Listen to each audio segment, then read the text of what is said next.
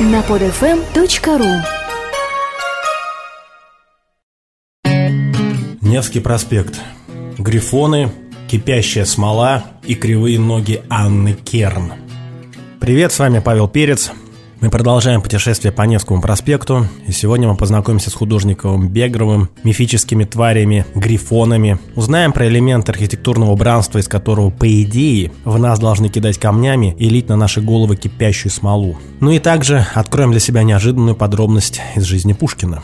У Анны Керн были некрасивые ноги. Дом номер 4 Петербуржцы форсируют Неву в санях – Слева можно видеть водопойку для лошадей и домик, где греются извозчики. Дорога обсажена зелеными елочками, зимний дворец красного цвета. В левом нижнем углу фамилия художника – Бегров. Александр Карлович Бегров знал артиллерийскую науку, был профессиональным моряком, ходил в кругосветное плавание, выставлялся на экспозициях передвижников. Он оставил немало видов Петербурга, в том числе с воды, а картина «Вид Невы и стрелки Васильевского острова» с фондовой биржей получила медаль на Всемирной выставке в Париже. Поднимаясь по правой стороне, вы оказываетесь перед магазином Бегрова, который продает краски. В его витрине всегда бывает выставлена какая-нибудь акварель, какой-нибудь холст. Это Теофиль Готье про дом номер 4. Правда, Готье был в России тогда, когда Александру Карловичу едва исполнилось 16 лет. Вряд ли он мог владеть магазином.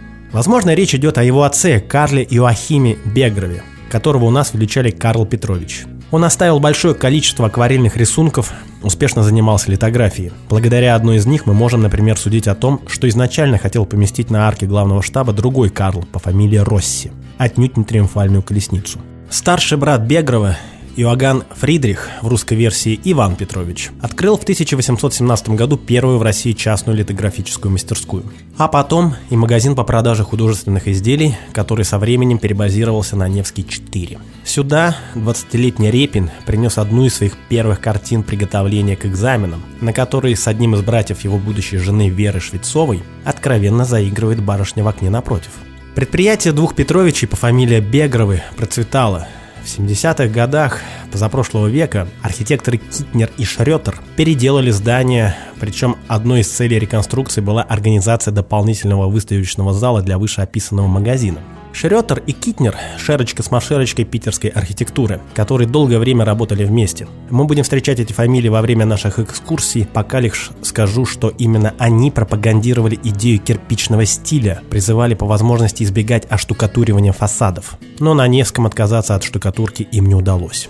Обратите внимание, что справа между дверей есть ворота, а слева между дверей два окна, причем отличающиеся по размеру. Здесь тоже когда-то были ворота, но их заложили во время реконструкции дома. И, конечно же, вызывают умиление два одиноких сандрика на уровне второго этажа. Кстати, дорогие друзья, вы уже знаете, что такое сандрик.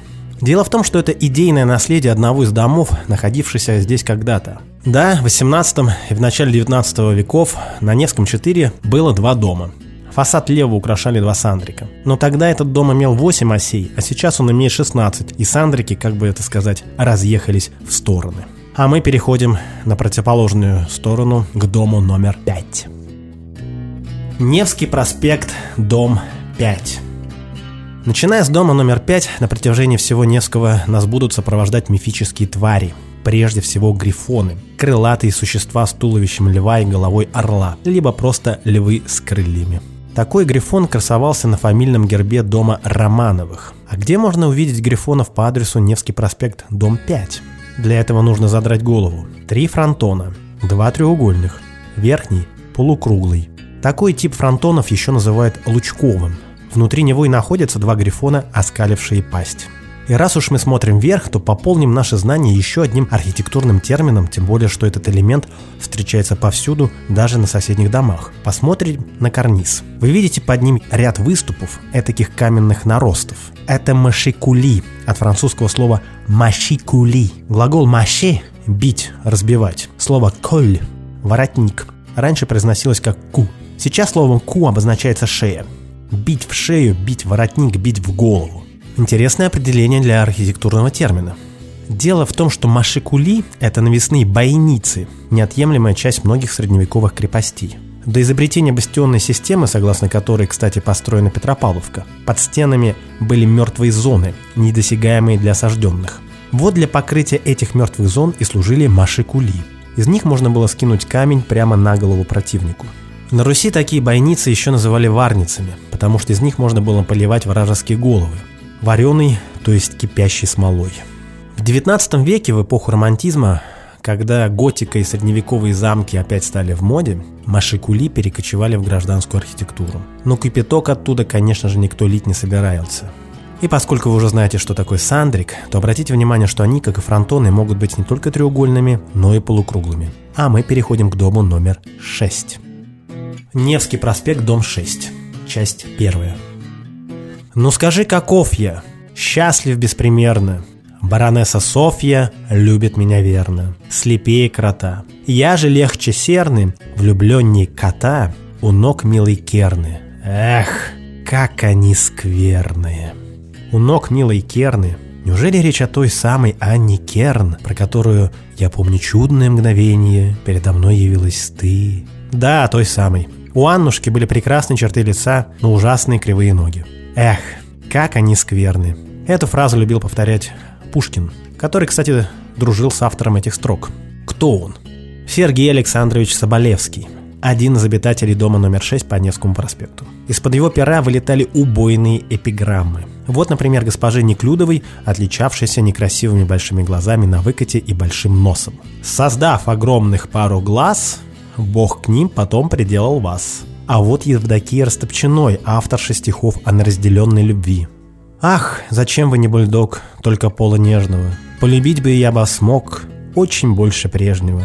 Ах, зачем вы не бульдог с поступью, знать гордою, с четвернёю белых ног, с розовою мордою? Как не целовать мне лап, белых, как у кролика, коль лапзанье ног у пап, счастье для католика? Быть графиней, что застать, и с какую ручкою вы осмелитесь сравнять хвостик с закорючкою? Вот отрывок из письма мамы Пушкина Надежды Осиповны, сестре Пушкина Ольге Сергеевне. Вяземские едут за границу.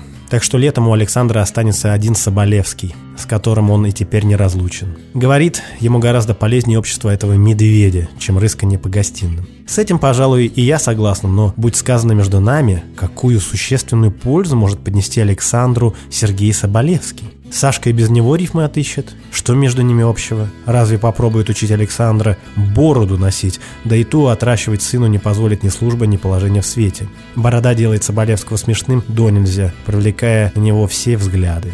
Нужно сказать, что в то время дворянам было категорически запрещено носить бороды. Отсюда все эти нелепые пышные бакенбарды, предмет гордости для тех, кому все-таки хочется щеголять растительностью на лице. Соболевский же, вопреки запрету, бороду отпустил.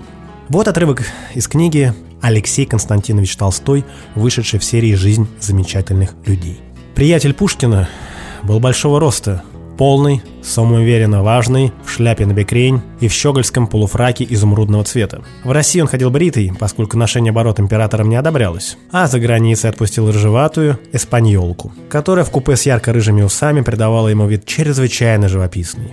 Живописный вид не мог не привлекать внимания не только знакомых, но и властей – во время одного из проездов Николая I по Санкт-Петербургу Соболевскому пришлось нырнуть в подворотню, чтобы император не заметил его ярко-рыжую мочалку на подбородке. Но не только эпиграммами и бородой был славен Соболевский. Он реально помогал Пушкину в издательском деле. Иногда кормил и поил его за свой счет, а главное, сумел предотвратить несколько дуэлей. У Пушкина все-таки был горячий нрав, который в купе с повышенным самолюбием способствовал развитию в его характере бритерских черт. К сожалению, во время вызова на дуэль Дантеса Соболевского не было в России. Как знать, возможно, ему бы удалось предотвратить трагедию. Александр Сергеевич ценил своего друга, Сергея Александровича. Известный портрет кисти Тропинина был заказан Пушкиным специально для Соболевского. Обитатель этого дома помогал не только солнцу русской поэзии, он еще оказывал посильную помощь солнцу русской живописи. Каким образом? Об этом вы узнаете в нашем следующем выпуске. На этом все. С вами был Павел Перец. Услышимся.